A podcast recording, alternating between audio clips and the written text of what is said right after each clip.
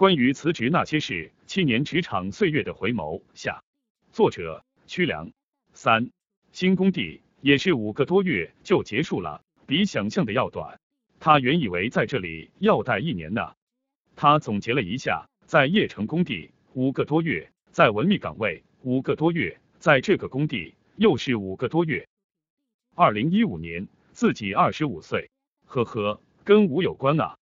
回来后。他们这支考古队都去了张家口搞长城调查了。注意，不是爬八达岭长城那么好玩，长城调查是需要天天爬山，在野外吃饭的，而且手机没有信号。不过他没有去，他留在单位继续做图，有大量的考古图需要做。从二零一五年九月底回来后，到二零一六年五月，这八个多月的时间，他就是做图岗。在此期间。他业余时候接触到搜狐号、企鹅号、QQ 公众号、头条号、QQ 部落这些自媒体平台。在此期间，他也总是被介绍到保卫科充当机动人员。保卫科一有谁谁请假，领导就会让他上。二零一六年五月初，他被保卫科长电话告知，你被安排到我们保卫科了。他大惊啊，一时间不甘、愤怒席卷而来。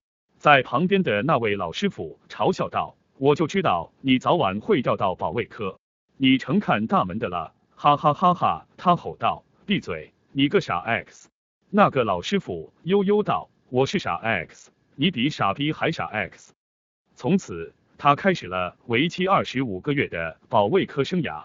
遥记二零一五年冬天，在保卫科代班的时候，一位同事对他说的：“你要是长期在这里，你就废了。”多么警醒的一句话！保卫科看大门会让人废掉吗？也许是吧。他们科有一位同事，从二十几岁在这里，现在已经三十多了，十几年了，仍然是科员，身体已经胖得五大三粗，说明他已经被安逸的岗位招安了。这二十五个月里，他经常提醒自己要不忘初心，保持危机感。在此期间，他做成了自己的建站系统。Www 点 onezoking 点 cn 做成了自己的新媒体矩阵，他第一次登上了国家级的领奖台。二零一七年一月，领取了第三届中国诗歌春晚组织奖。他几经周折，买下了一套房子，彻底定居在了省城。他还与合作伙伴创办了一档原创类励志文学节目《文字友情》。他加入了一个市级的和省级的文化类协会。认识了大量的文化产业圈的朋友，极大的拓展了自己的社交圈。他大大提高了自己的新媒体运营能力、活动组织能力、写作与品牌平台策划能力。还好，他不满现状，敢于折腾，骨子里涌动的不安分的血液，注定他要在追求梦想的道路上披荆斩棘，有所作为。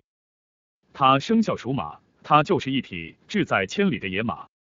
在这个岗位上坚守了二十五个月之后，他又辞职了。他认为文字友情可以作为一项能盈利的项目来大力运作了。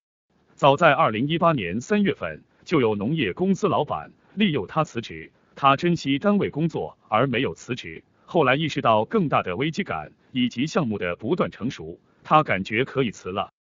二零一八年七月底，他带着自己的项目加入了一个更大的创业团队。工业设计创新园，这就是我七年职场岁月的回眸。七年的经历，保险公司助理讲师，国企文秘期间兼职业余小初英语辅导老师，网络公司微信运营人员，考古技工，考古单位文秘，考古作图员，保卫科干事，期间兼职做自己的新媒体矩阵，专职新媒体人。我没有迷失方向，没有被圈住，我有梦想，我要追求。我的追求是与工创园紧密联系在一起的，在此寄语职场新人或老人，无论什么时候都不要迷失、放弃、忘记你的梦想，它是你人生的航向，它预示着你人生的高度。为梦想共勉。